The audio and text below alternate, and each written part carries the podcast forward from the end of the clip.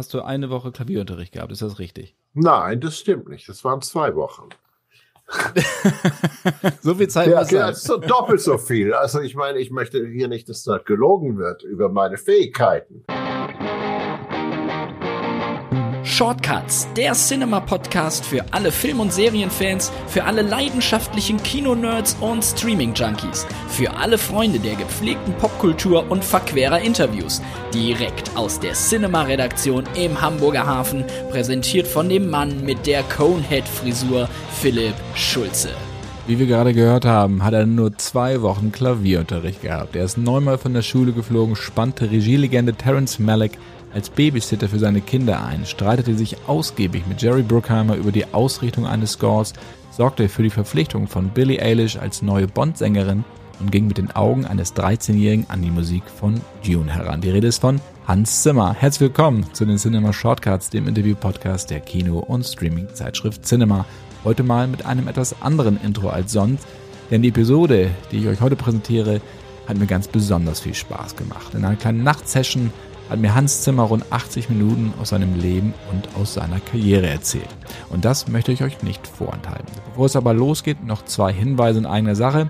Zum einen ist die neue Cinema ab dem 17. Februar im Handel erhältlich und darin gibt es nicht nur zahlreiche Kino- und Streaming-Tipps, sondern auch unsere große Telegeschichte zu Robert Pattinsons Einstand in das Superheldengenre als The Batman. Und für die Geschichte haben wir nicht nur exklusiv mit Pattinson gesprochen, sondern auch mit seinen Gegenspielern Colin Farrell, alias dem Pinguin Paul Dano, alias dem Riddler und Zoe Kravitz, alias Catwoman. Natürlich erwarten euch in der neuen Cinema auch noch jede Menge anderer spannender Geschichten. Zum Zweiten habe ich bei Spotify jetzt mal eine Shortcuts-Playlist angelegt. Die heißt genau, muss man eben ablesen, Cinema Shortcuts, die Playlist für alle Kinofans. Und darauf packe ich regelmäßig die besten Tracks der Filmgeschichte ab, aber auch die Lieblingssongs und Scores meiner Gäste.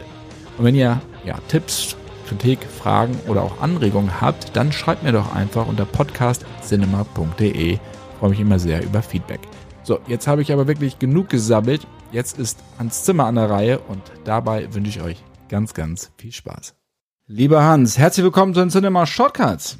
Es ist sehr schön, hier am Nachmittag bei euch zu sein, ähm, obwohl es natürlich spät in der Nacht bei euch ist, was eigentlich meine beliebtere Zeit ist, aber hier ist aber schon. Und ich werde das versuchen, auch schön auf Deutsch zu machen, obwohl das Deutsch fehlt mir. Du weißt das ja, das, du kennst du das schon. Also bei mir fehlt das Deutsch immer ein bisschen. Das ist überhaupt kein Problem, wenn du ins Englische switcht. Oder auf Kinderdeutsch. genau, bei dir ist es äh, halb drei mittags, bei mir halb zwölf ja, nachts. Genau. Und der Zeitverschiebung genau. LA ja, und Hamburg. Wenn alles gut läuft in diesem Jahr mit Corona und Co., dann äh, kommst du in diesem Jahr endlich wieder auf große Deutschland-Tour, beziehungsweise Europatour. Wir wissen noch nicht ganz genau, aber es wird ein bisschen verschoben werden. Ich meine, äh, ihr, ihr, du weißt ja, wie das ist. Jedes Land hat seine eigenen Regeln. Jedes Land weiß nicht, was es machen soll. Ähm, wir versuchen, äh, ich meine, wir versuchen das Beste, die besten Konzerte zu machen, aber wenn dann am Ende des Tages zehn Minuten vor der Aufführung da, da alles geschlossen wieder wird, können wir das nicht machen. Oder wenn einer in, in unserem Crew krank wird. Ähm, ich meine, wir, wir gehen durch ganz Europa durch und das Problem ist, Europa ist so schön und keiner möchte da in seinem Hotelzimmer immer die ganze, die ganze Zeit sitzen. Und du hast ja auch noch eine ziemliche Schar an Musikern und äh, Crew ja, ich dabei. wieder zu viele Leute, genau. wir sind, wir sind glaube ich, 98 Leute im Ganzen. Wow. Ähm, weil, und, und du verstehst schon, wenn da einer davon krank wird, dann werden wir alle krank. Das ist alles vorbei. Das ist so. Dem Hotel ist auch egal in welchem Land nicht wirklich schön auf Dauer.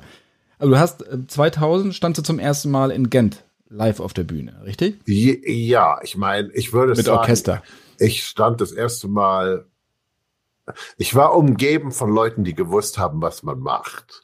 Und ich habe da, ich stand auf der Bühne, genau. Ich habe nicht sehr viel gemacht, weil ich einfach so viel Angst vor, vor diesem ganzen Ding gehabt habe und, und einfach, äh, ja, ja. Ich meine, das hat sich dann, ich, es hat sich nicht so ganz gelegt, aber es, es hat, es war einfach wichtig, das zu machen. Und ich meine, die Musiker, die ich mitnehme, die ich bei diesen Tourneen mitnehme, das sind ja die ganzen Musiker, die, mit denen ich die ganze Zeit hier arbeite, auf den Filmen. Und die wollten endlich mal raus. Und ich glaube, ich, ich glaube, ich habe da keine Wahl gehabt. ich musste einfach mit. Also, aber wie kam das dann zustande, dass du, weil du sagst, du bist ja eigentlich jemand, der in, in seinem Studio arbeitet nachts und ich, ich sag, ich sag, ja, ja, ich sag, ich sag dir genau, ich meine, du siehst es, vielleicht siehst du es doch. Hinter mir ist so eine Couch. Ich saß in der Mitte von der Couch und ich muss da hier sehr viele, you know, have to drop names. Aber auf der linken Seite war der Pharrell Williams, auf der rechten Seite war der Johnny Marr. Und die haben beide zu mir gesagt, dass ich das dem Publikum ähm, schulde, denen mal in die Augen zu schauen, dass ich mich nicht das ganze Leben lang hinter der Leinwand äh, ähm, verstecken kann und endlich mal auf die Bühne muss. Und ich habe immer gesagt, nein, nein, nein, ich habe ich hab Lampenfieber, ich kann das nicht, ich kann das nicht. Und ich meine, das, das war ein langes Gespräch. Den Grund, diese vielen Gründe, die mir, die mir da gesagt wurden, warum ich auf die Bühne muss. Ähm, ein Grund zum Beispiel war, du musst endlich mal aus deinem dunklen Zimmer, das keine Fenster hat, raus. Und dann das erste Mal, als ich auf der Bühne stand, habe ich gemerkt, das ist eine Riesenhalle ohne Fenster. gell? also äh, mit viel Licht, ja. Und und dann und dann haben die beiden aufgegeben und ähm, die sind die waren gerade dabei, aus meinem Zimmer rauszugehen und der Pharrell hat sich im letzten Moment umgedrückt, äh, umgedreht und gesagt, ähm, ich spiele dieses Jahr die Grammys, die Grammy-Show. Ähm, warum spielst du nicht Gitarre für mich? Und ich habe gedacht, nur ein Idiot wird da Nein sagen. Und da habe ich eben die Grammys mit ihm gemacht und das hat so viel Spaß gemacht. Und er war so lieb, der war, der hat immer auf mich geschaut, dass es, dass ich, also dass alles in Ordnung ist. Und ehrlich gesagt, ich meine, diese ganze Grammy-Show, ähm, das hat damit angefangen. Wir, wir haben, wir wollten Happy spielen. Und wir sind da also zu, zu einem Meeting gekommen von dem ganzen Grammy-Komitee, was wir denn da machen sollen. Und es war nur Pharrell und ich. Und ein ganzes, also ein riesenlanger Tisch voll von diesen Produzenten und Regisseuren und so weiter. Und der Chef davon hat sofort damit angefangen, gesagt, also er wird doch hoffentlich nicht dieses schreckliche Happy wieder spielen wollen. Und da haben wir uns beide angesehen haben gesagt, nein, natürlich nicht. Wir haben einen ganz anderen Plan und haben, haben also alles vor den Leuten erfunden und die haben nie rausgefunden, dass wir das einfach so improvisiert haben, also vor ihnen. Und die fanden das ganz interessant am Ende des Tages. Du hattest gesagt, dass äh, Pharrell gesagt hätte, du müsstest auch mal raus aus deinem Zimmer, du musst den Leuten in die Augen blicken. Aber wie war das denn dann, als du dann A 2000, dann später ja 2016, 17 die erste große Tournee war ähm, und plötzlich ging es auch um dich, um deine Person? Ja, eigentlich 20, 2014 haben wir Hammersmith Odeon gespielt, also Hammersmith. Äh, und zwar, das kannte ich als als ich in London gelebt habe, da habe ich ähm, David Bowie, Ziggy Stardust gesehen, da habe ich Pink Floyd gesehen. Das, also das war ganz was Besonderes für mich. Und wir hatten also zwei Abende ausverkauft. Und der erste Abend ging wirklich fa fantastisch gut. Und ich habe gedacht, okay, äh, das funktioniert. Also morgen werde ich kein Lampenfieber mehr haben. So geht das, glaube ich, nicht. Am nächsten Tag, es war genauso wie am Tag davor. Ähm, man, also die Fantasie ist fantastisch, was man sich vorstellt, was da alles schiefgehen kann, weißt du? Ähm, aber es ging gut und ich habe einfach, ich habe einfach gemerkt, du musst dich einfach dran gewöhnen. Du musst einfach, oder du musst es trotzdem tun. Du musst immer Sachen trotzdem tun, weil, weil so, ich bin halt so gebaut. Ich krieg Lampenfieber. Ich meine, äh, ich kenne die Adele, die, ähm, ich meine, die, die sagt immer, es ist keine gute Show, wenn sie nicht davor, äh, also fast ohnmächtig wird von ihrem Lampenfieber. Weil man dann fokussiert ist und das nicht für selbstverständlich nimmt, oder? Weil man dann auch noch viel, viel konzentrierter ist? Ich meine, keiner, keiner nimmt selbstverständlich, aber trotzdem irgendwie ist es, es ist, ist das doch schon ein komisches Gefühl, dass man ja, vor allen Dingen als Filmkomponist, wenn man so alleine hier im Zimmer sitzt, auf einmal vor 12.000 Leuten steht und, und, und mit denen irgendwie ein Gespräch haben soll und irgendwie etwas machen soll, ähm, dass, dass, dass die auch amüsieren oder bewegen oder was weiß ich. tun soll. Aber wie, wie hast du das wahrgenommen, dass du plötzlich im Mittelpunkt stehst, die Leute dich auf der Straße noch mehr erkennen, als es vorher der Fall war, dass es mehr jetzt auch um dich ging als um deine Musik? Also wie ein Rockstar? Ja, ich meine, so, so ganz ein Rockstar bin ich, bin ich nicht. Ähm, und trotzdem, du hast recht, natürlich, die Leute, äh, man, man kriegt, kriegt einen besseren Tisch im Restaurant. ähm, aber, aber ich, ich meine, es ist auch so, ich, ich fühle mich sehr geehrt, dass die Leute die Musik mögen. Ich fühle, dass ich, ich, ich irgendwie ähm, eine Pflicht habe, die Musik besser zu machen und auf diese und und der Pharrell und der Johnny haben schon recht gehabt. Ich ich habe das irgendwie dem Publikum geschuldet, also hinter der Leinwand rauszukommen und auf Echtzeit Musik zu machen, anstatt immer nur mit, auf dem Computer da rumzudreschen. Ähm, sagte mit seinem Kraftwerk-T-Shirt. Ähm. Wo wir bei der Synthesizer, äh, beim Synthesizer-Erbe sind. Ja, ja, klar, ja, klar, natürlich. Ähm, aber und, und, und eben das, die, die, die ganze Idee ist eben, erstmal, die Musik macht mir noch Spaß. Zweitens, ich habe eine wunderschöne Karriere gekriegt, be geschenkt bekommen vom Publikum. Und ich schulde dem Publikum, dass ich, äh, dass ich auch irgendwas äh, da, da mache, also live, also diese Tourneen mache, um, um auch ein bisschen, ich weiß nicht, was Lustiges in, in das Leben oder was Spannendes manchmal, auch wenn es schief geht, in denen ihr Leben zu bringen. Etwas, was die Leute ja auch an deinen Konzerten, deinen Live-Konzerten so gerne mögen, ist, dass es so, so direkt ist. Ja, also da steht keiner mit dem Rücken genau, zum Publikum, genau, versperrt den Weg ähm, oder, oder die, die Sicht auf die Musiker. Ich habe das erste, was ich gemacht habe, ich habe den Regisseur raus, äh, den, den, den Dirigenten rausgenommen. Ähm, weil ich, ich wollte, dass die Musiker wirklich einen Kontakt mit dem Publikum haben. Und da keiner, also das ist, das ist wenn man nicht ein, einer der tollsten Dirigenten der Welt ist, ist es ja dumm, dass so ein Menschen davor vor sich mit dem Rücken vor sich stehen zu haben. Und das andere, was ich gemacht habe, ich wollte keine Ausschnitte aus den Filmen zeigen.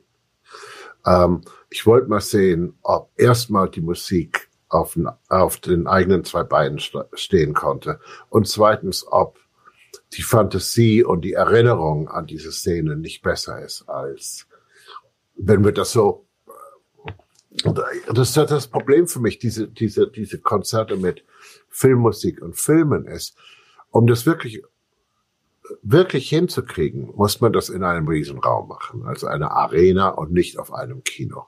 Und dann sieht der, der Film doch ganz klitzeklein irgendwie aus, wenn man nicht wirklich davor sitzt. Und ich habe gedacht, irgendwie wäre es besser, wenn ich den, den, ich weiß nicht, was Deutsch heißt, den Subtext von, von dem, über was ich geschrieben habe, euch zeige und darüber spreche. Und einfach mal wirklich ganz ehrlich über die über die Geschichten, die ich meine, das jeder Film ist ja irgendwie ein Abenteuer. Jeder Film ist ein neues Erlebnis fürs Publikum hoffentlich genauso wie für mich. Alles fängt damit an. Ich habe keine Ahnung, wie man es macht und dann während der Filmarbeiten, während der Musik, während des Musikschreibens, es, es passieren immer Sachen, die entweder eine lustige Geschichte werden oder eine schlimme Geschichte werden. Aber trotzdem, ich, ich versuche eben da, da ganz ehrlich zu sein. Und ich meine, ich mache das schon jetzt seit 40 Jahren. Ich habe ein paar Geschichten schon, die noch kein Mensch gehört hat. Also überlässt du eigentlich in den Arenen den Leuten ihr eigenes Kopfkino? Immer. Aber ich versuche das auch so, äh, aber ich versuche auch so was Ähnliches bei den Scores für die Filme zu machen. Ich versuche einfach ähm, die Musik die Musik ist eine Tür, die man öffnen kann und durchgehen kann und, äh, und die einem die Möglichkeit gibt, etwas zu empfinden. Aber ich möchte dem Publikum nicht sagen, was sie empfinden sollen. Ich möchte kein äh, emotioneller Diktator werden hier. Das ist ja auch etwas, was, finde ich, man immer wieder sieht, dass Regisseure ihre Filme mit Musik zukleistern und das in jedem Moment tun, ähm, um dem Zuschauer vorzuschreiben, was jetzt zu fühlen ist. Ja, und, und, ich, ich, und das, ähm, Ob durch Score oder durch, durch Pop oder Rock. Klar, ne? klar, klar, klar. Ähm, und die meisten und, und dann bedeutet alles nichts mehr. Dann bedeutet kein Stück Musik irgendwas noch was. Aber wenn, wenn man bisschen, wenn man genau weiß, warum das Musikstück da drin sein soll oder warum die Möglichkeit äh, existiert, jetzt ein Stück Musik, Musik reinzutun und warum, äh, und wenn man auch merkt, dass die Stille, die, die, die in einem Film herrschen können, äh, auch Musik ist irgendwie ich meine, es ist ja, ist ja kein, ist ja, ist ja nicht Alien in, in Space, nobody can hear you scream, ähm, sondern es ist eben ein, ein die, die, die ganzen Atmosphären, die die Sound Effects Leute da reintun, sind, sind doch auch Musik.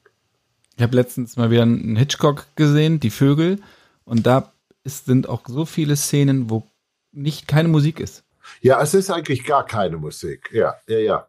Ähm, das ist sehr verhalten jetzt, aber wenn Musik reinkommt oder wenn Geräusche kommt, ist es umso prägnanter und einprägsamer. Ja, genau, weil, weil, weil, weil, weil du dran gewöhnt bist, dass, dass du nichts hörst. Und also du kriegst irgendwie einen Schock, wenn du was hörst. Wie muss man sich das vorstellen? Was brauchst du an Informationen, um einen Score zu komponieren? Was muss der Regisseur dir mit auf den Weg geben? Muss er einfach die Geschichte kurz umreißen und dann bist du in deiner eigenen Welt und kannst deinen Gedanken freien Lauf lassen oder wie muss man sich das vorstellen? Ein bisschen mehr, bisschen mehr. Also ich muss ihn kennen, er muss mir die Geschichte erzählen. Ähm, und zwar ist das besser, als das Drehbuch zu lesen. Wenn, wenn er mir die Geschichte erzählt, dann weiß ich, wo die Schwerpunkte für ihn sind. Und dann viel Zeit mit dem Kameramann verbringen, ähm, damit ich weiß, wie der Film aussieht und sehr viel Zeit mit den äh, mit den äh, Set Designers und so weiter verbringen, damit ich weiß, äh, wie, wie das alles zusammenpassen wird, wie Licht und Musik ähm, harmonisch werden können. Aber es ist ja auch so, dass du einen Film schon anfängst, bevor er überhaupt gedreht wird. Du fängst ja schon viel früher ja. mit deiner Arbeit an. Ja, das hat, das hat sehr viel mit dem Chris Nolan zu tun, der immer, äh, der, der, immer, der immer was möchte, bevor er überhaupt mit den Dreharbeiten anfängt. Und dann ähm, geht das ganz schön und dann, ja, er hat sich da schon sehr dran gewöhnt halt, weißt du. Aber, aber es funktioniert schon. Ich meine, das funktioniert und deswegen sage ich, man muss sich kennen. Äh, man muss sich gut kennen, man muss auf, also auf der, der derselben Linie sein. Ähm, man muss dasselbe Gefühl haben für, für eine Szene. Dann funktioniert es schon. Du bist in Deutschland, äh, du hast, wenn, das, wenn ich das richtig mal im Interview mitbekommen habe, hast du eine Woche Klavierunterricht gehabt. Ist das richtig? Nein, das stimmt nicht. Das waren zwei Wochen. so viel Zeit muss sein. ja, genau, das ist so doppelt so viel. Also ich meine, ich möchte hier nicht, dass da gelogen wird über meine Fähigkeiten. ähm, meine, meine, meine Ausbildung, die ist mir sehr wichtig. Ähm, nein, zwei Wochen Klavierstunde gehabt. Ich meine, aber das war, das war, das waren die 60er Jahren, das war alles noch so, so schlimm. Das hat, also wird, wird, wird einmal auf die Pfoten geklopft und was weiß ich und sehr streng eine Karriere in der Musik war dadurch ja eigentlich in der, in der, ich sag mal, in der seriösen Musik, äh, war ja eigentlich dann verbaut. Hast du auch so diese, du wolltest Musik machen, du warst musikalisch, bist es natürlich immer noch. Ähm, hast du da auch diese, diese, bist du da an deine Grenzen gestoßen, um zu dann, dann zu sagen, auch ich muss ich ins Ausland, das hilft einfach nichts? Nein, nein, nein, das war gar nicht so. Ich meine, ich bin, äh, ich bin ins Ausland gegangen, weil ich immer ein Problem mit Autorität hatte. Und glaube ich, wenn man in Deutschland die Schule geht, wird man ein Problem mit Autorität sehr schnell finden. Von neun Schulen bist du geflogen, ist das richtig? Ja, du weißt schon viel zu viel. Ähm, ich, ich, bin, ich bin nicht geflogen. Die haben, die haben mich sehr höflich gefragt, ob ich nicht Schulen wechseln möchte. Ähm, nein, manchmal war es auch rausgeflogen. Und ich bin endlich, ich bin dann am Ende des Tages in England in die Schule gegangen. Und da gab's Frieden und die haben mich verstanden und das hat Spaß gemacht. Ähm, und das war außerhalb Londons. Am Wochenende waren wir immer in London. Und also am Ende meiner Schulzeit wieder zurück nach, nach München zu gehen oder in London zu bleiben und in einer, in einer Band zu spielen. Ich meine, das war, das gar, das war, war gar keine Frage. Ich meine, äh, ich bin nicht nach London gekommen oder dann nach Los Angeles gekommen äh, wegen, wegen einer Karriere. Ich habe nie über eine Karriere nachgedacht. Ich bin aus der Schule raus, sofort in eine kleine Band rein, die kein Mensch kannte und die jetzt noch kein Mensch kannte. Äh, dann angefangen.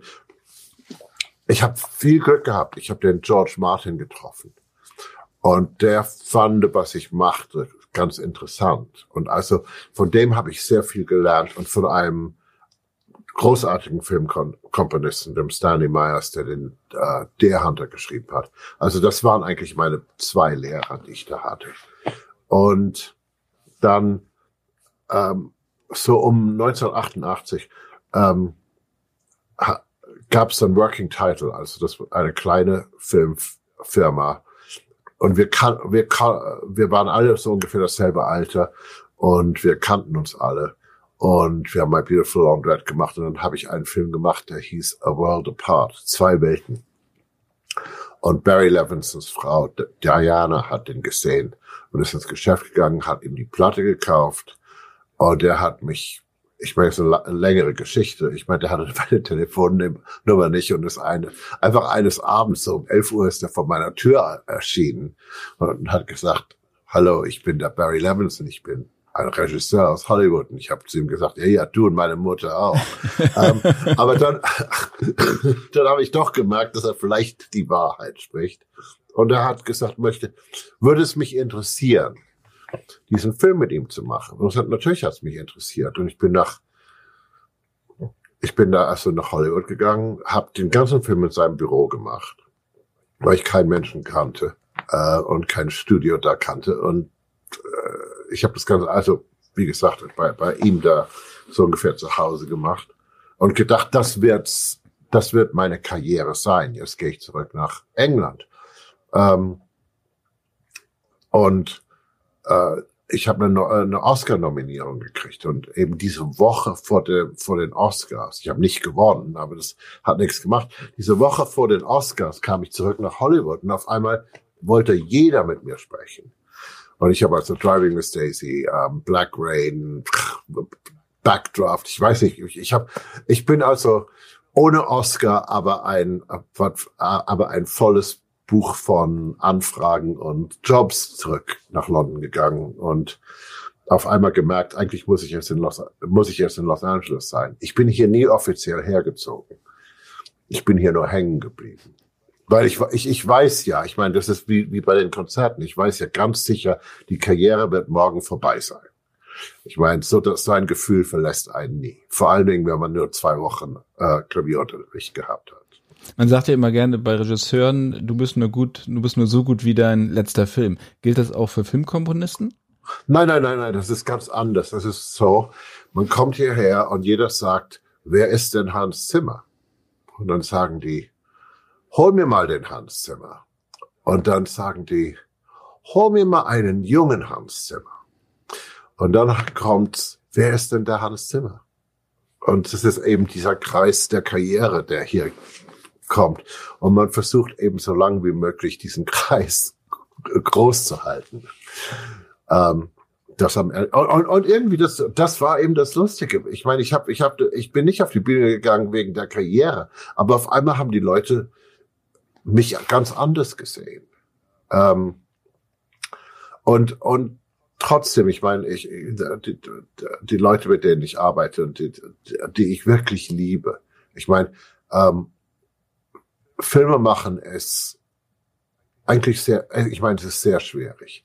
Ähm, alles ist eigentlich unmöglich. Wenn man ein Drehbuch liest, kann man sich gar nicht vorstellen, wie, wie wir das überhaupt hinkriegen. Das ist so wie diese Idee von, ähm, wie heißen die, die, die Hummel, die nicht fliegen kann, weil der Körper zu groß ist und die, die Flügel sind so ganz klein. So ist es, sieht das bei uns aus. Also wir haben nicht genug Geld, wir haben nicht genug Zeit und wir haben nicht genug Ideen, außer den verrückten Ideen, die wir haben, die wir nicht ausführen können, aber die wir unbedingt ausführen möchten.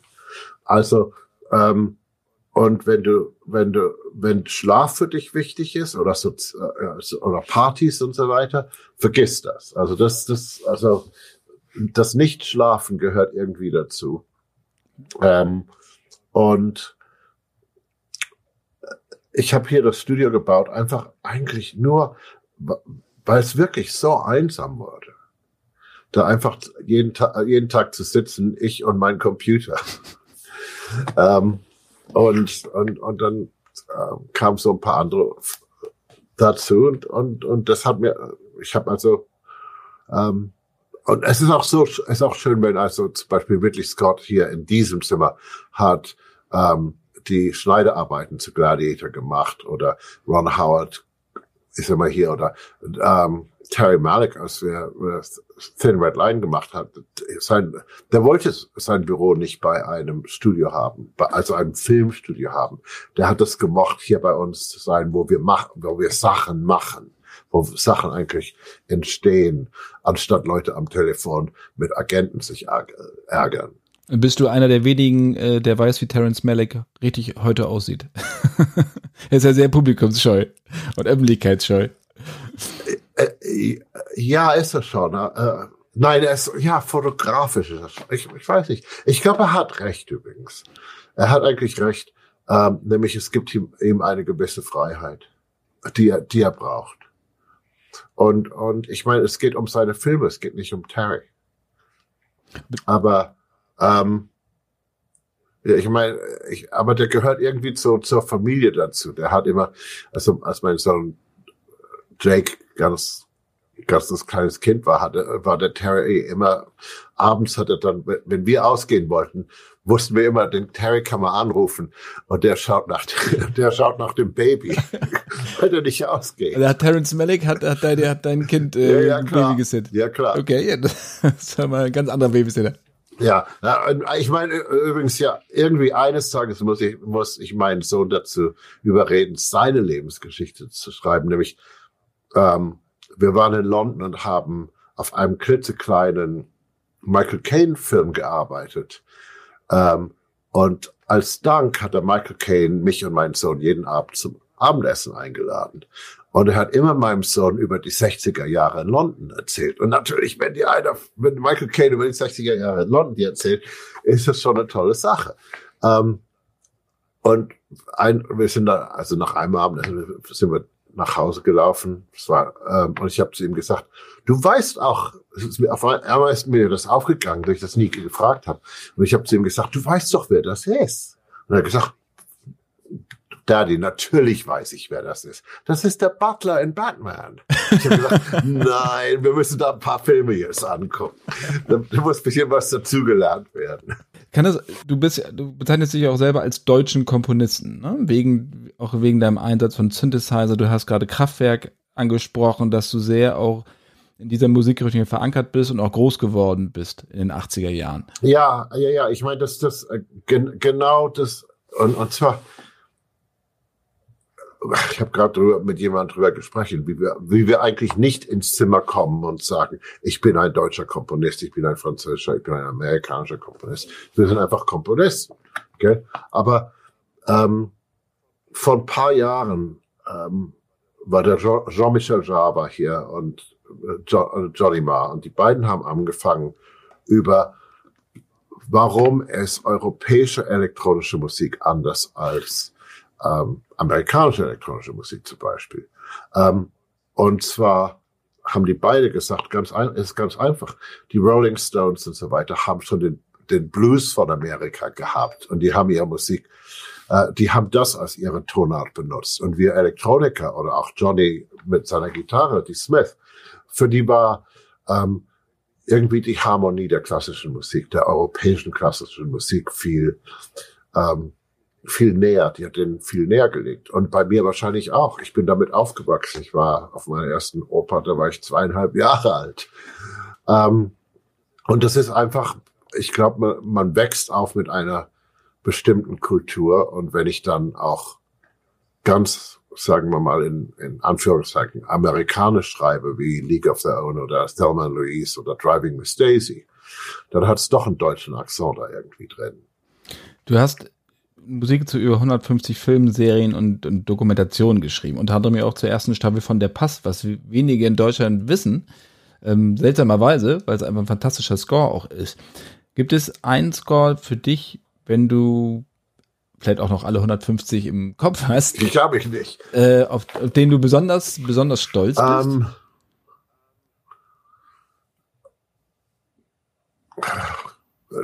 das, das wechselt sich tagtäglich. Ähm, es ist nämlich so, die, die, die Musik ist am Ende des Tages, wenn man sie schreibt, nicht so wichtig wie, wie die, die, ähm, das wie man sich gefühlt hat, während man die Musik geschrieben hat und die Leute, mit denen man umgeben war und die Freundschaften, die man gemacht hat und die Abenteuer, die mit, man mit den Leuten erlebt hat. Und so gibt's dann immer, äh, also außerdem, ich höre mir nie meine eigenen Sachen an. Ähm, äh, aus zwei Gründen. Erstmal, ich habe schon geschrieben und ich bin schon, ich habe schon lang genug da gesessen, warum soll ich das nochmal anhören? Und zweitens, es ist in Stereo. Und ich schreibe alles in, in, in jetzt schreibe ich alles in Atmos. Also der, der, dieses Stereo klaut mir das die halbe äh, Welt der der der der, der Ton. Ähm, und also wenn ich dir sage, ich meine, Gladiator hat viel Spaß gemacht mit Ridley ähm, und eigentlich all die, die Ridley Scott Filme haben sehr viel Spaß gemacht und die Chris Nolan Filme auch. Ähm, aber ja, im Moment möchte ich sagen, eigentlich äh, nicht, weil das das jetzt der letzte Film ist, den ich jetzt gemacht habe, sondern weil es wirklich ähm, schön war, mit Denis Villeneuve auf Dune zu arbeiten. Weil das Komische bei dem Film ist, ich habe das als Teenager habe ich den, habe ich das Buch gelesen und war so begeistert und habe irgendwie meinen eigenen kleinen Film im Kopf gemacht. Und dann kam der Film raus vom David Lynch und ich wollte den nicht sehen. Ich wollte nicht, dass man irgendwie diese, diese, diese Idee, die ich da im Kopf hatte, wie der Film denn aussehen sollte, irgendwie da verändert wurde. Und ich habe auch die, die Toto-Sachen nie angehört, obwohl ich meine, mit, mit ihnen bin ich befreundet. Aber ich habe sie gehört ich habe auch die Fernsehserie nie gesehen. Und dann, als der, der, der nie zu mir ganz leise gesagt hat, einfach so beiläufig hat er zu mir mal gesagt, kennst du dieses Buch Dune? Ganz leise und schüchtern. Und ich, und ich, ich habe da, ah, das war ganz wichtig für mich, als ich da ein Teenager war und so weiter. Ähm, okay. Und da war erstmal Stille und dann nach ein paar Wochen kam er zurück und hat gesagt, ich glaube, ich mache das als der nächsten Film. Möchtest du da mitmachen? Natürlich wollte ich da mitmachen.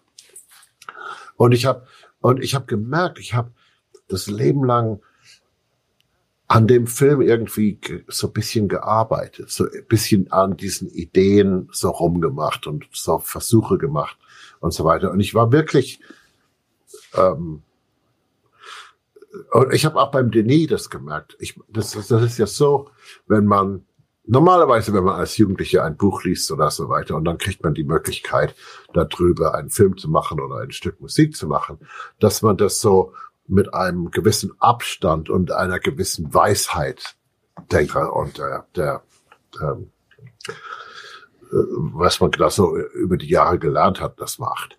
Aber ich habe gemerkt, Denis und ich, wir waren da wieder 13-Jährige, als wir das gemacht haben.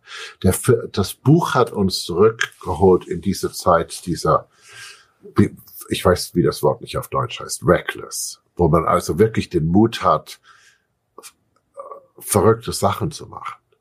Wie man eben nur als 13-Jähriger das, das macht, wo man sich nicht auf die Konsequenzen äh, bewusst wird oder sich drüber kümmert. Ich muss sagen, bei Dune war es halt auch so, als ich den Film gesehen habe, ich habe ihn jetzt unlängst nochmal wieder gesehen, ähm, dass, der, dass der Score mich einfach auch wirklich überrascht hat. Ja, das sollte auch. Also, genau, ja, also diese Dudelsack-Klänge schon allein. Also Dudelsack in der Wüste und ich, ich war schon auf diesem fremden Planeten. Also es ist nicht so, dass ich gedacht habe, ach, die drehen jetzt in der Wüste. Nein, ich war drin in dieser Szenerie und dann kommen die Dudelsäcke, passten aber vollkommen rein.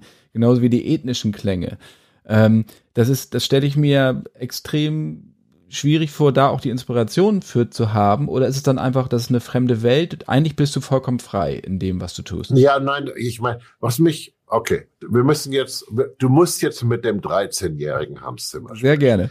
Nämlich, der 13-jährige Hans Zimmer war natürlich immer ein bisschen frech. Und, äh, Er hat zum Beispiel Star Wars gesehen und ich habe Star Wars geliebt und ich liebe John Williams' Musik und ich möchte, ich habe gar nichts. Ich kann an, ich meine, John Williams ist der große Meister und ich liebe, was er macht. Aber trotzdem, als da eben dieses In a Galaxy Far, Far From Here da über meinem Kopf schwebte und ich Streicher und Hörner gehört habe, habe ich gedacht, so, also in der Galaxy Far Far Away from Here, in, in, in der Zukunft, es sind immer noch Streicher und Hörner. Haben wir noch, haben wir noch nichts Neues erfunden? Und das, und ich habe mich dran, ich, habe mich sehr dran erinnert an das, als ich dabei, als bei Dune angefangen habe mit dem, denn ich habe gesagt, ich möchte, dass wir neue Instrumente bauen. Ich möchte, dass wir, ich habe da einen Freund, Charles Smith, der, der ist ein ähm, Schweißer. Und er macht ähm, Skulpturen aus Metall. Und er hat irgendwie so ein ein, ein Verhältnis mit den ganzen äh, Flugzeugfirmen und der kriegt das so Metall da, von dem, das können wir, wir können gar nicht das, den Namen davon aussagen. Und sein ganzes Haus ist aus dem Ding, Ding gebaut und sein ganzes Haus ist ein Resonanzchamber, Resonanzraum. Also viele Sachen dabei eben gebaut. Ähm, Urs Heckmann in Berlin, der, der tolle Synthesizer baut und immer gefragt hat, warum, warum braucht ihr jetzt noch? Ich habe lauter Sachen von äh, ihm bauen lassen und ich konnte ihm nicht erklären, warum. Einfach weil, weil ich, ich genau, ich wusste genau, was ich damit machen wollte, aber ich konnte ihm es trotzdem nicht erklären. Ich wollte es einfach machen. Also sehr viel kam aus Berlin zu uns. Aber du wusstest doch gar nicht, äh, wie diese Dinge klingen. Doch, doch schon. In meinem Kopf wusste ich genau, wie die klingen. Also ich, ich und ich habe zu ihm gesagt, auch ich, ich, ich kann, wir können, wir können jetzt also, ich kann jetzt auf eine Sprache gehen, die kein Mensch versteht. Also ich, äh, ich, ich brauche diese Resonators, damit ich eben genau gezielt auf, also das ist so filtert, da kann ich genau, ich wollte, dass das Cello wie ein tibetanisches ähm, Kriegshorn klingt. Okay? Solche Sachen. Ich meine, und das Einzige, was ich wirklich wollte, dass es, dass es so menschlich klingt, wie man es nur machen kann, ist die, die weibliche Stimme, die, die durch das ganze Ding durchgeht. Und das sind, ähm, das ist mein, meine Freundin aus Brooklyn, Laura Kotler, die eigentlich kein professioneller, äh, professionelle äh, Sängerin ist und die Lisa Gerard und ähm, das sind eigentlich die Hauptstimmen dafür. Und was ich versucht habe zu machen, anstatt, normalerweise schreibst du ein Thema für jeden Charakter. Ähm, ich meine, das ist normale Filmarbeit. Aber was ich bei diesem Film machen wollte, ich wollte, dass ich eine andere äh, Klangfarbe für zum Beispiel Lady Jessica, die Mutter, die, äh, die eine, äh, eine, wie heißt das, Noblewoman, äh, eine Adlige ist. Sie ist die Mutter, sie ist eine Adlige und sie, ist, sie gehört diesem Bene Gesserit Order an. Und also wenn sie mit ihrem Mann spricht, ist sie auch noch eine, ähm, ähm, eine verheiratete Mutter. Also dann, da kommt eben ihr Thema, aber dann, wenn sie sich doch in ihre Bene Gesserit Sache da äh, reindreht, dann kommt eben der Ton dazu und dann kommt auch noch der Ton, dass sie eine Mutter ist dazu. Also ich kann dauernd die Klangfarben bei ihr ändern. Und das, so kann ich das bei jedem da machen. Und, und eigentlich beim, im selben, mit denselben Noten das machen. Und ich habe einfach versucht, dass man, dass ich das anstatt normalerweise, wo man also von links nach rechts mit den mit mit der mit der Melodie geht, äh, ich von unten bis oben mit den Klangfarben gehe und dass das das eben irgendwie ähm,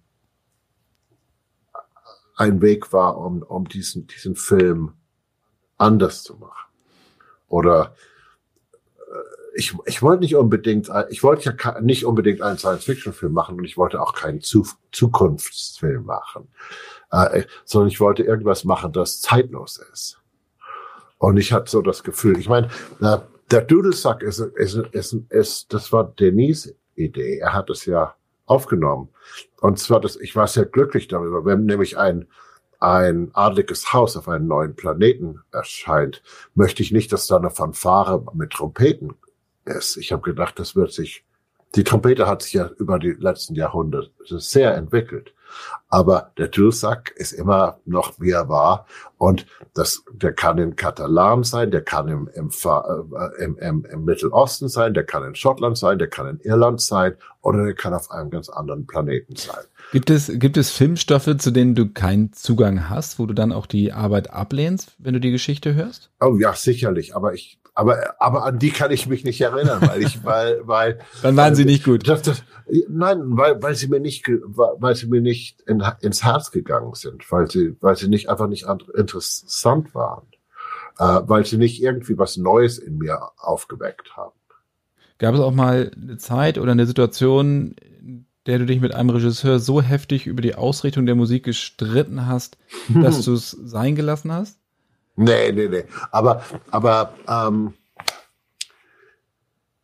ah, die Nacht nach der, Tag, nachdem ich den Oscar gewonnen habe. Und ich war also, ich war bis vier Uhr, fünf Uhr morgens wach, schön betrunken, kam mit einem riesen ähm, Hangover da ins Studio um 10 Uhr mit Tony Scott und Jerry Bruckheimer und Don Simpsons. Wir haben an Crimson Tide gearbeitet.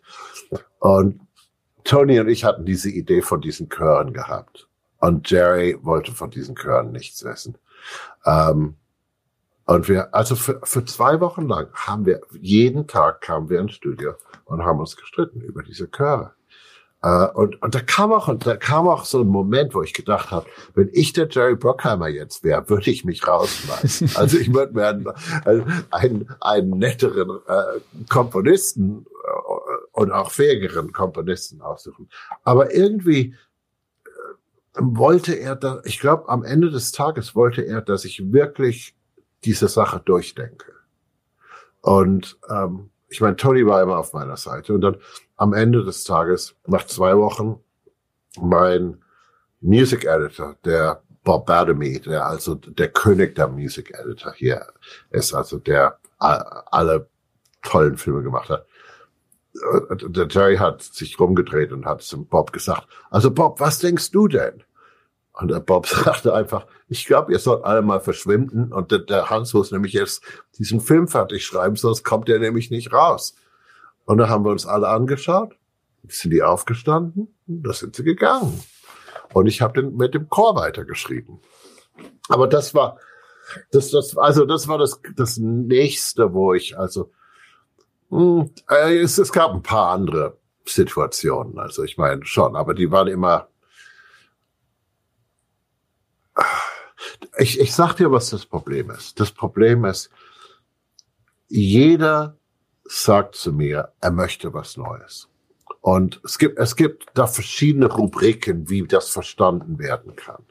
Und wenn man zum Beispiel, ähm, nicht alle, aber wenn, wenn man da ein, ein Executive beim Studio ist, natürlich möchten die was Neues. Aber eigentlich, was sie wollen, ist etwas Neues, das so klingt wie der letzte Hit, den ich hatte. Da spiele ich ihnen was vor und da sagen die, so haben wir uns das nicht vorgestellt. Ich habe gesagt, genau, ihr konntet euch das ja nicht vorstellen. Ich, es ist ja mein Job, etwas zu machen, was ihr euch nicht vorstellen könnt. Und dann sagen die, aber das ist zu neu. Ähm, ich meine, ich hatte, ich hatte das auf Sherlock Holmes, als, als ich da mit dem Guy Ritchie das, das gemacht habe. Ähm, und ich habe ich hab zu denen gesagt, okay, wir hier in so einem kleinen Zimmer diese Musik anzuhören, die für euch zu neu ist, und die euch bisschen Angst macht. Ich verstehe das schon, aber lasst mich das vor einem Publikum tun und, und mal wirklich äh, ein Publikum, das, das nicht weiß, dass wir da sind, die einfach, die einfach äh, ganz, ganz neutral sind. Da ging es um die Banjos auch, ne? Ja, es ging da, da ich meine, das war eben dies, dieser, weißt du, ein großer Weihnachtsfilm für Warner Bros., der sehr viel Geld gekostet hat. Und ich habe Banjos und Fiddles da drin gehabt ähm, und kein Orchester. Ähm, aber ich habe nur wirklich eine solide Idee gehabt, warum das so war. Und also wir sind dann, also wir sind nach Phoenix, Arizona geflogen. Und ich saß gegenüber vom Produzenten. Der zum Glück ist der Flug nicht sehr lang, aber was er hat sehr lang ge sich gefühlt. Nämlich der ganze Flug hat er ich weiß nicht, wie viel verschiedene Arten er gefunden hat, um mir zu sagen, dass ich den Film ruiniere. Und also wir haben einen Film dem Publikum vorgeführt und also die Stelle, die er am meisten gehasst hat, da, war, da hat neben mir eine Dame gesessen, keine Ahnung, wer das war, und die hat sich zu mir gedreht und gesagt, das ist ja toll. Und ich habe zu ihr gesagt, sag das ihm. Die hat keine Ahnung gehabt, worum es hier überhaupt ging. Ähm, und wir haben also, die, die machen hinterher, äh, machen die, also fragen die das Publikum, wer hat es gemacht, wer hat es nicht gemacht und so weiter. Ähm, und natürlich, die haben es alle, wir haben tolle Nummern gekriegt. Ähm, und auf dem Rückweg konnte ich, habe hab ich natürlich das umgedreht, habe hab zu ihm gesagt, also was möchtest du, dass ich jetzt verändere? Ich, ich verändere alles, was du möchtest. Und er hat gesagt, nein, nein, nein, fass es nicht an, lass das in Ruhe. Aber das ist es eben. Das ist nicht nur, dass es, weil es was Neues ist, aber es ist ein anderes Erlebnis, wenn man mit einem Publikum etwas sieht, als wenn man da sitzt und ähm, ich meine, wenn die Leute reinkommen, um etwas zum ersten Mal zu hören, natürlich sind die nervös. Ich bin auch nervös. Ähm, ich habe mit Tommy Newman darüber gesprochen. Warum, warum, wenn wir alleine da sitzen ähm, im Studio, klingt's toll. Und sobald jemand rein reinkommt ins Studio, dann, dann, dann ist der Sound auf einmal Mono. weißt du, und der ganze Bass ist weg. Irgendwie da, diese psychologische Sache, die da einem passiert, wo man einfach kein Selbstvertrauen mehr hat. Und die haben auch kein Selbstvertrauen. Es gibt ja Regisseure wie Denis Villeneuve, die ihre Vision, ihre Ideen sehr klar auch formulieren können. Sind dir solche Leute lieber beim Zusammenarbeiten oder die, die es nicht klar formulieren können und sagen können, nee, mach du das bitte? Ich meine, das, das, hat er bei, das hat er so ungefähr bei mir gemacht. Ähm, das Komische war, äh, und es ist ein bisschen schade irgendwie. Ähm, normalerweise hat man eine Diskussion mit dem Regisseur. Also diese Zeit mit dem Jerry Bruckheimer auf Crimson Tide vermisse ich sehr. Zwei Wochen lang Wobei ich gedacht hätte, dass Don Simpson der schwierigere von beiden war. Nein, nein, der Don war, der Don war schlimm. Gerade jedes Mal, wenn, wenn Jerry da Ja gesagt hat, hat Don noch einen kleinen, irgendwie einen kleinen Satz da reingeschmissen. Da, da, da, da hat sie da angefangen zu brennen. Das weiß man ja auch über ihn. Der war ja auch kein besonders sympathischer Zeitgenosse. Ja, ja, genau. Das war ein Anarchist. Anarchist einfach. Aber, aber äh, beim, beim Denis war es so, dass wir wir haben immer unsere, unsere Set, äh, Sätze äh, gegen, gegenseitig beendet. Wir haben so ein, ein starkes Gefühl gehabt, wie das denn sein soll. Äh, das andere, das andere, was ich euch sagen, was ich sagen möchte, ist unser Editor, Joe Walker. Mit dem habe ich das erste Mal 1988 gearbeitet, als er noch Komponist war, bevor er Editor wurde. Und also das, das hilft, wenn man jemand hat, den man so lange schon kennt und der wirklich musikalisch den Film, ähm, den Film beschneidet. Ähm, also dieses Team auch mit, ähm, mit den Soundeffects-Leuten, ähm, mit Theo Green und, und, und Mark Mangini. Ich meine, wir haben alle, wir waren eine Band und am Ende des Tages, äh, am Ende des Tages war eben Denis war auch in dieser Band drin und und ähm, er manchmal hat er, war er der Leiter, manchmal war das der Joe oder manchmal war das ich oder manchmal war das irgendjemand, der eine Idee hatte in diesem Moment in einem Moment von Krise. Ich, ich, ich liebe Moment, ich liebe Krisen, weil da kommt immer was Neues raus. Da kommt immer was, was man sich nicht vorstellen kann raus. Wie hörst du Privatmusik? Äh, meistens im Auto. ähm, da hast du aber kein Dolby Atmos. Ja, nee, nein, aber du, da, ich, ach, soll ich dir das erzählen? Ich habe so eine komische Freundschaft mit dem Jonathan Ivy von Apple. Ähm, und ich habe ihn noch nie getroffen und er hat mich noch nie getroffen. Aber wir schicken uns immer Sachen, also die wir selbst gemacht haben. Er schickt mir, er hat mir zum Beispiel, äh, während wir Tune gemacht hat, hat er mir ein paar Kopfhörer geschickt und gesagt, ich habe die selbst gemacht. Ich habe jahrelang an diesem rumgefummelt. Und die waren toll. Das war also immersive, das war also ähm, wahnsinnig, weil, weil man Dolby Atmos damit machen kann. Also und, das, und wie das funktioniert ist. Und dann schreibe ich ihm ein kleines Stückchen Musik auf Papier und schicke ihm das zurück als Dankeschön. Und diesmal hat es viel länger gedauert. Nämlich auf einmal habe ich Dune ganz anders gehört. Und ich habe zum Denis gesagt, du musst diese Kopfhörer haben. Wir müssen das alles nochmal von vorne machen.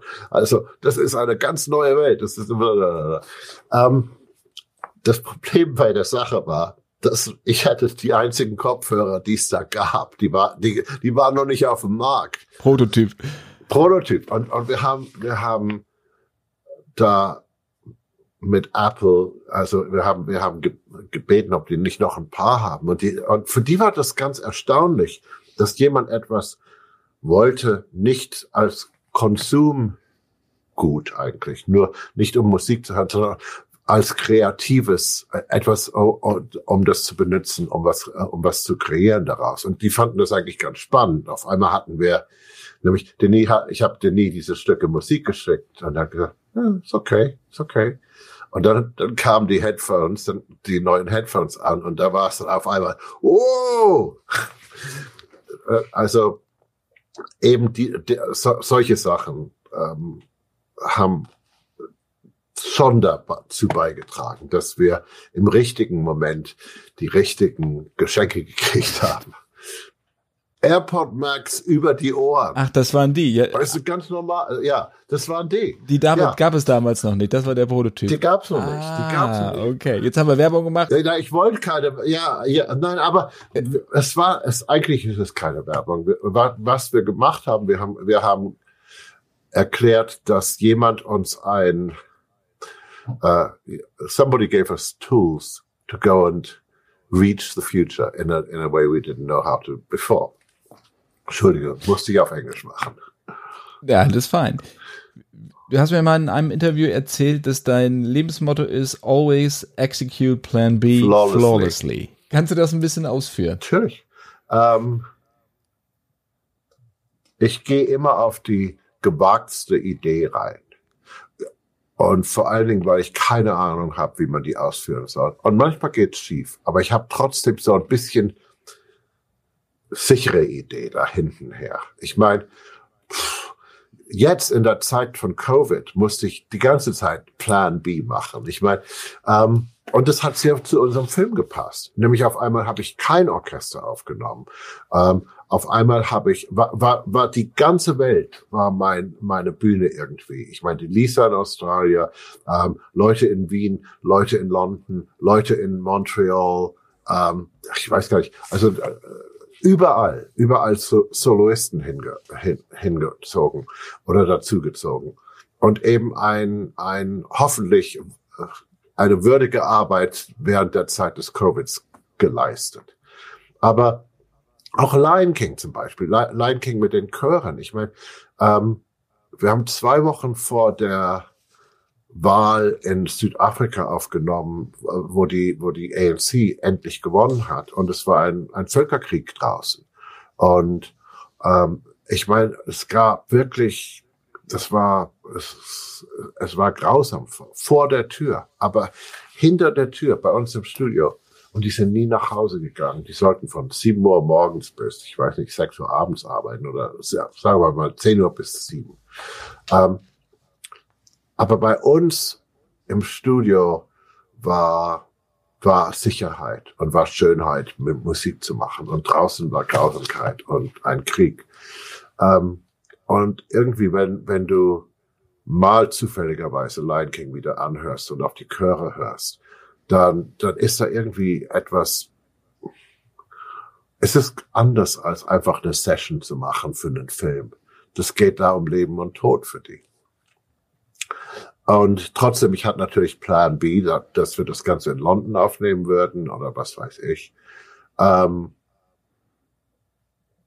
ja, ich meine, und ich äh, es ist mir auch wurscht, ob es Plan B ist, es, solange es interessant ist solange, also ich, ich, ich habe da kein Problem, die Sachen wegzuschmeißen und nochmal neu anzufangen. Und, ähm, und auch sehr oft ist es ja so, man hat eine Idee und man fängt an zu schreiben und merkt, man hat es nicht so ganz unter den Fingern jetzt. und man muss ein bisschen üben. Und sehr oft ist der Plan B nicht, dass die Idee falsch ist, sondern dass die Exekution falsch ist, weil ich noch nicht gut genug bin. Und ich muss einfach ein bisschen üben, bis ich so schreiben kann.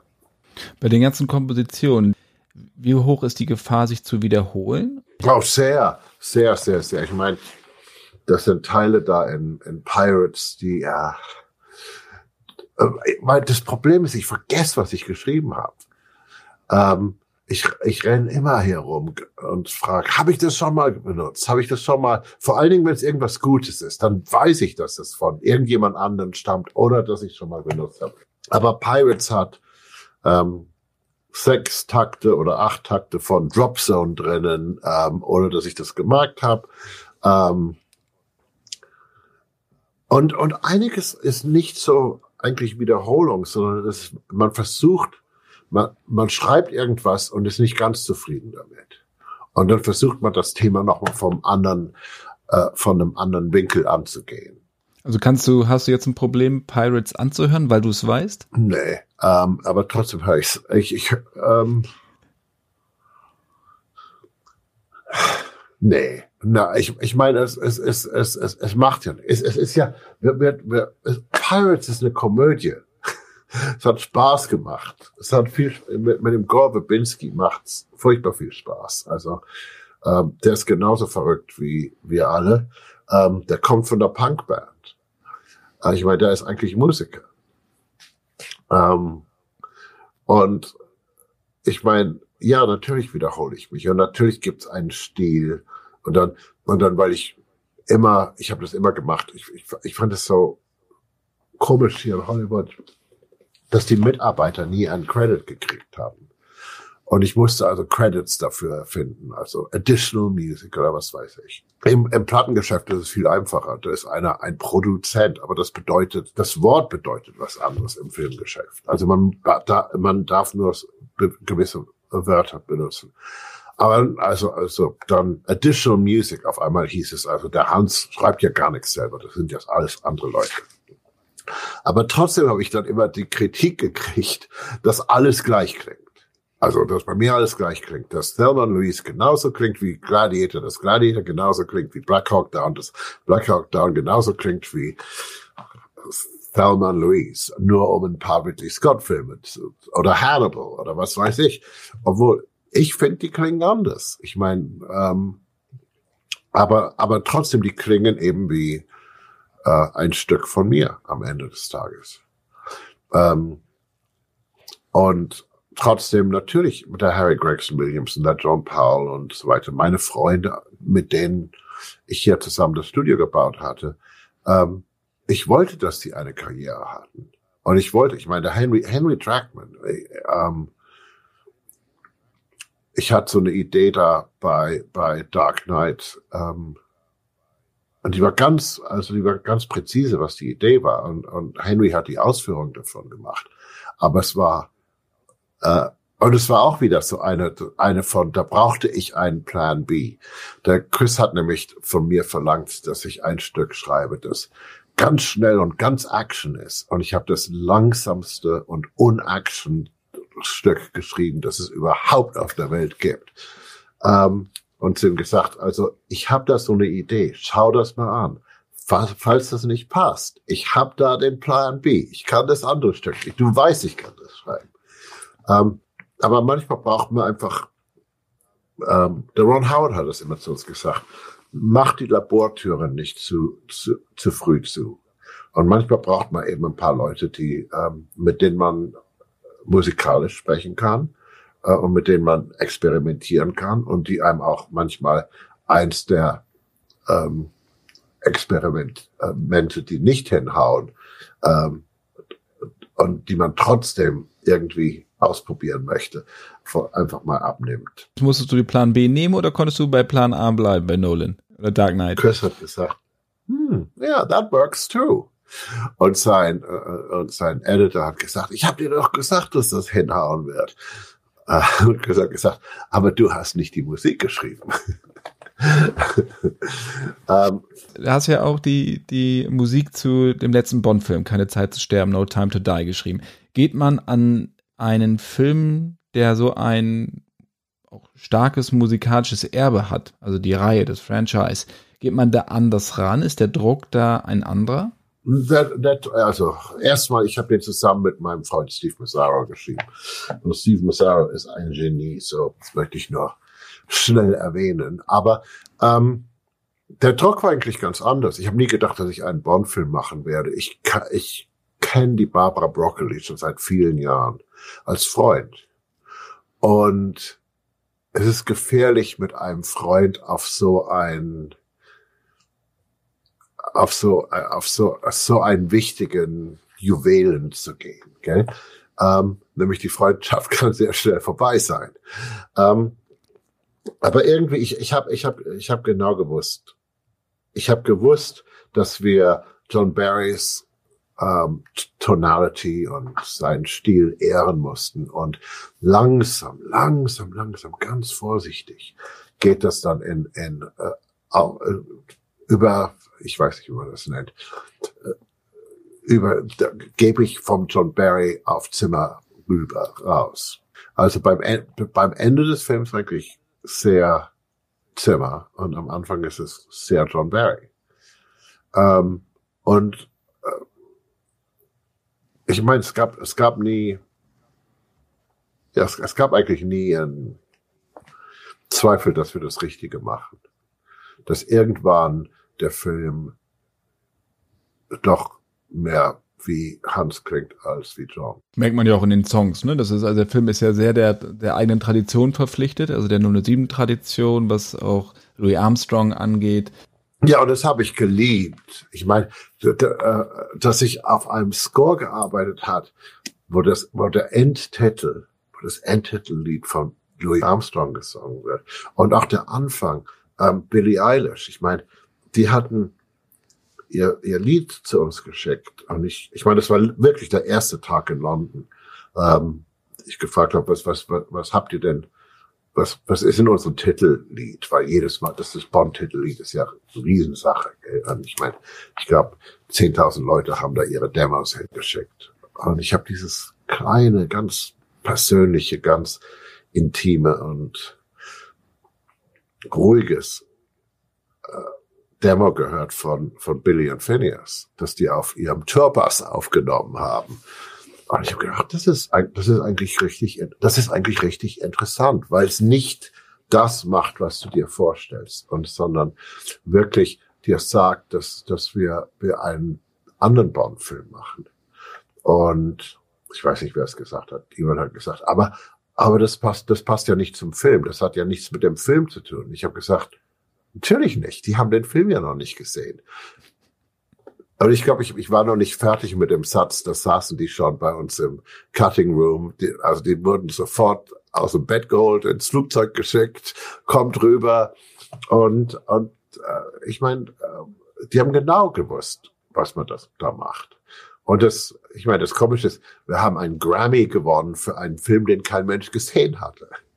Also du hast äh, quasi auch akt, warst aktiv an der Auswahl auf des Titels, Titelsongs beteiligt. Ich war aktiv insofern, dass ich nichts anderes, ich habe mich geweigert, irgendwas anderes noch anzuhören, nachdem ich das Lied gehört hatte.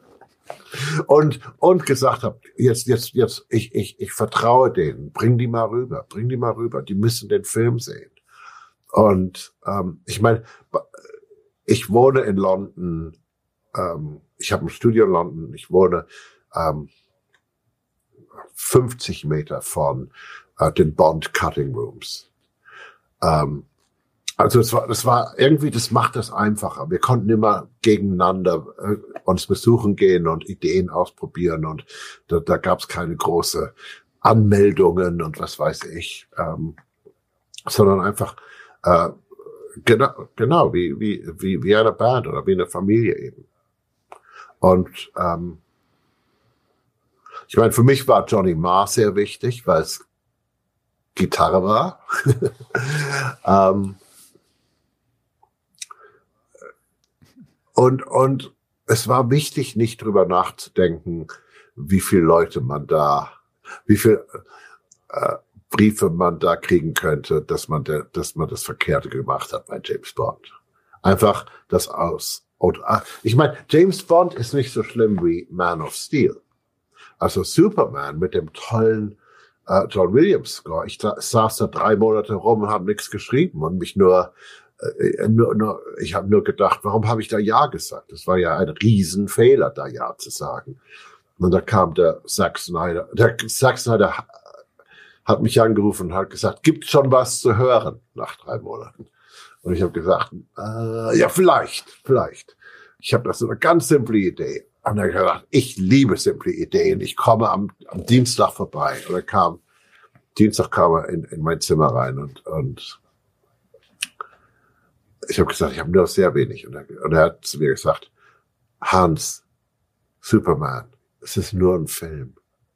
Und er hat so echt, ich, ich meine, irgendwie war das ja bisschen beleidigend für den Superman-Film, den er gemacht hat, aber trotzdem, das war wirklich das, was ich brauchte. Ich musste das hören. Das ist nur, du hast viele Filme gemacht, das ist nur ein anderer der vielen Filme, die du machen wirst. Vor allem auch mehr erfrischend zu hören, weil Hollywood, Hollywood sich ja auch selber sehr, sehr gerne sehr, sehr ernst nimmt. Und dann noch zu haben, ist just a movie. Ja? Ah, nee, die, die meisten, die ich kenne, nehmen, ich meine, der einzige Weg, wo wir durch den, wo, wo wir durch einen Film durchkommen, ist mit Humor. Ich meine, ich, ich denke nur an Thin Red Line mit Terry Malik, wo so viel gelacht wurde, weil wir, wir alles so unmöglich waren manchmal. Und, und irgendjemand hat es dann gesagt, äh, also wir konnten immer über uns selber lachen. Hat sich der Status eines Filmkomponisten von deinen Anfängen zu heute verändert? Ja, sehr. Ich meine, leider Gottes, ich meine, äh, Helden von mir, wie, wie der Jerry Goldsmith zum Beispiel, ich meine, äh, das waren wirklich Rockstars. Und, und ich meine, das, das, das Talent, das der Mann hatte. Und ich meine, alle, Bernhard Herrmann, alle, alle, alle, die vor mir gingen. Ich meine, Henry Mancini war, was a bit of a rock star. You know? He wrote some good songs. Aber äh, ich meine, es hat sich schon verändert. Es hat sich äh, auf so fern verändert, dass irgendwie haben die jetzt kapiert, nicht die Regisseure, die Regisseure haben das immer gewusst. Ähm, aber ich glaube, die Studios haben jetzt kapiert, dass am Ende des Tages wir eigentlich keine Komponisten sind, sondern ähm, Erzähler. Geschichtserzähler und sehr gut und eben mit einer anderen Sprache an den Stoff rangehen. Und das sehr wichtig ist für den Regisseur zum Beispiel, dass er vom Drehbuch weggeht und einfach mal einen ganzen Film durchsieht als, als ein musikalisches Abenteuer. Aber es ist doch auch so, oder wie du auch an deine Arbeit rangehst, dass du den Film nicht musikalisch nacherzählen willst, sondern dass du den Film auf einer anderen Ebene erzählen möchtest, oder? Genau, genau, genau. Ich meine, ich, ich möchte, ich, äh, genau, eben diese, diese, aber eben, wir bauen immer Welten. Ich, ich weiß das. Ich, ich weiß, das ist egal, ob das unser Batman Begins ist, wo wir, wo wir eine, eine Welt, ja, da ähm, bauen wollten oder oder Dune, you know, wo man wirklich eine Welt bauen will. Man baut immer eine emotionale Welt, auf die die in die die Charaktere rein reinpassen, auf die äh, the cut, uh, the editing und und die die Farben des des Cinematografen reinpassen. Wie gehst du mit Kritik um? Schlecht. Warum soll ich mich freuen, wenn jemand sagt, dass es scheiße ist? Kann ja auch, kann ja auch belebend sein. Nein, ich meine, äh, das Problem ist, dass die meistens recht haben. ähm, und man, äh, äh, nein, es ist immer komisch, was man, was man von den Kritikern lernt. Ähm, das Inception für die Kritiker zum Beispiel, das Wichtigste an denen war ähm, das Träumen. Und das ist auch wichtig in dem Film. Natürlich ist es wichtig. Aber für mich war es immer, jetzt hat endlich jemand rausgefunden, wie man einen Time-Travel-Film macht. Ähm, und, äh, einen logischen Time-Travel-Film macht. Nämlich, wenn man träumt, you know, you know, time is a, time is a, um, is very different than when you, when you're awake. Uh, und für mich war das das Wichtige an der Sache. ähm, äh, wie, wie gehe ich mit Kritikern um? Ich, ich, ich meine, wenn man macht, was, was ich mache, dann muss man auch den Ko Kopf hinhalten. Also das ist so, dass du, wenn du gerade gesagt hast, du, du hast ähm, Inception nicht als, als Traumfilm gesehen, sondern als Zeitreisefilm. Ja, das ist manchmal äh, missverstanden wird. Und, und ich glaube, das hat, und, und wenn es missverstanden wird, hat das damit zu tun, dass wir nicht unsere Arbeit wirklich perfekt geleistet haben und nicht klar waren mit unseren Ideen oder was wir ausdrücken wollten.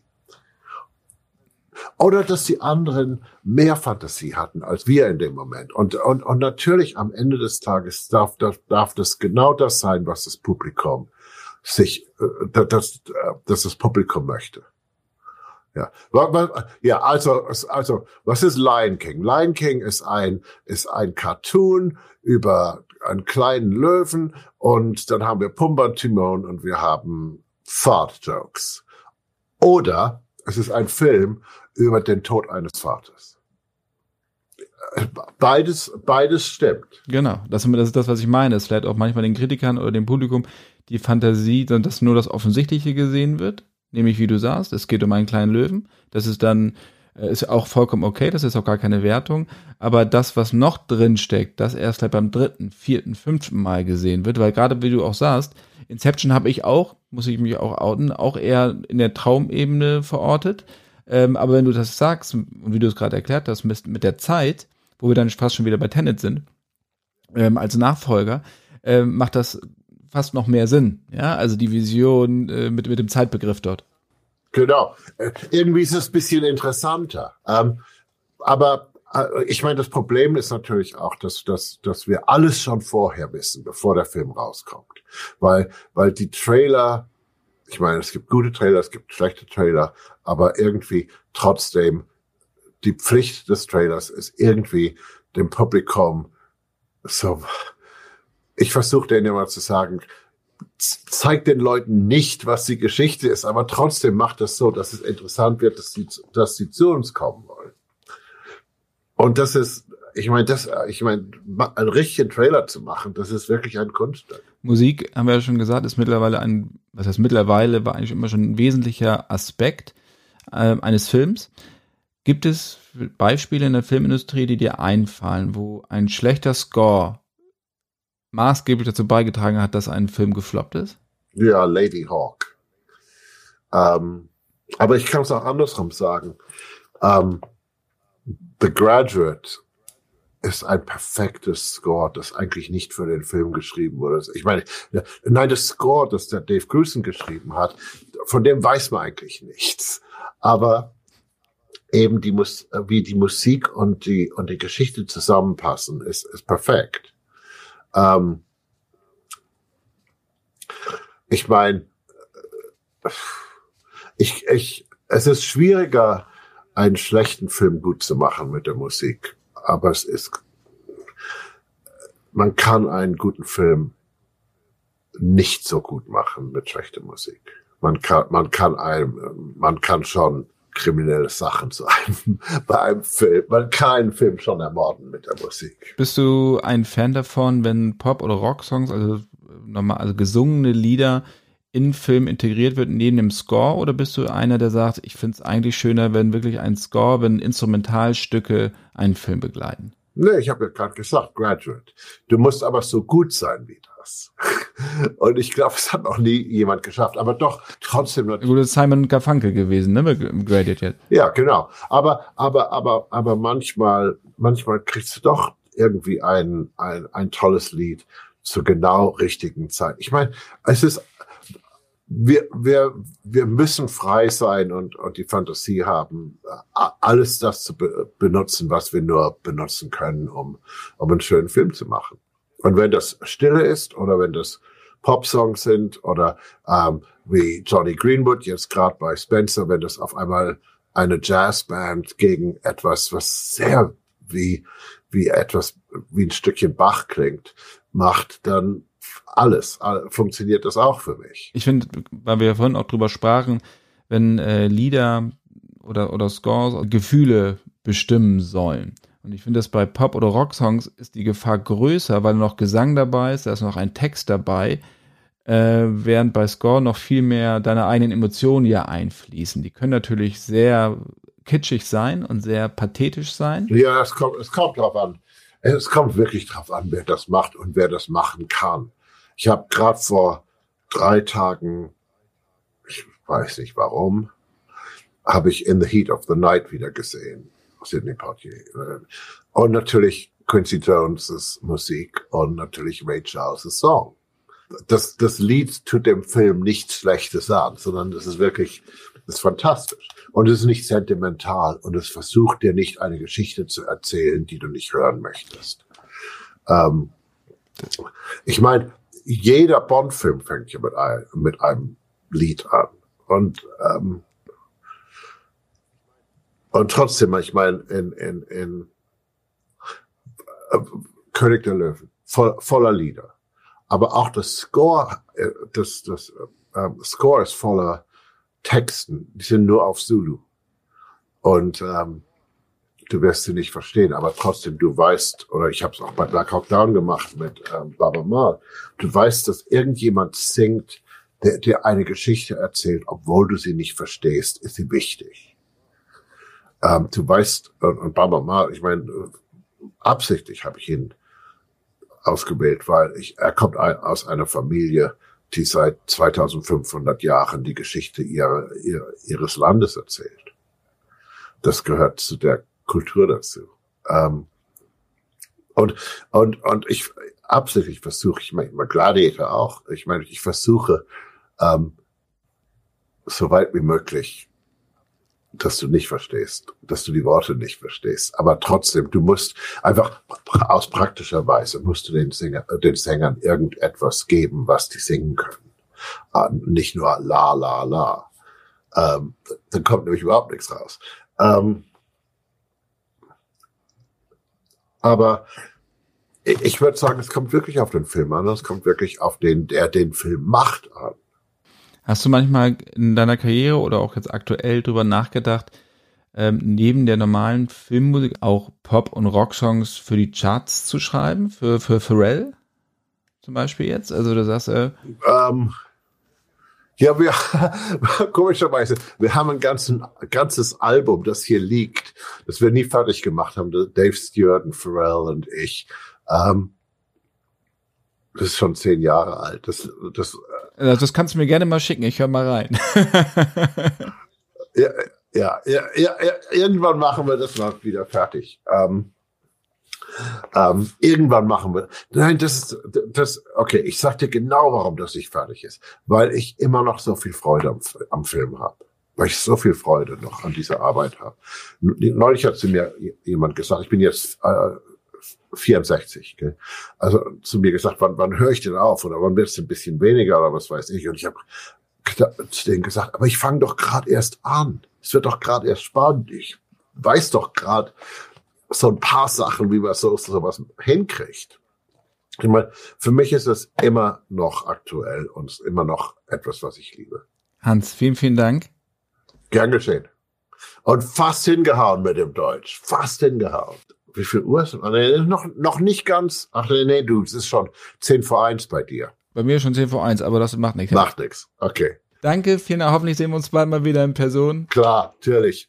Bis bald. Tschüss. Tschüss.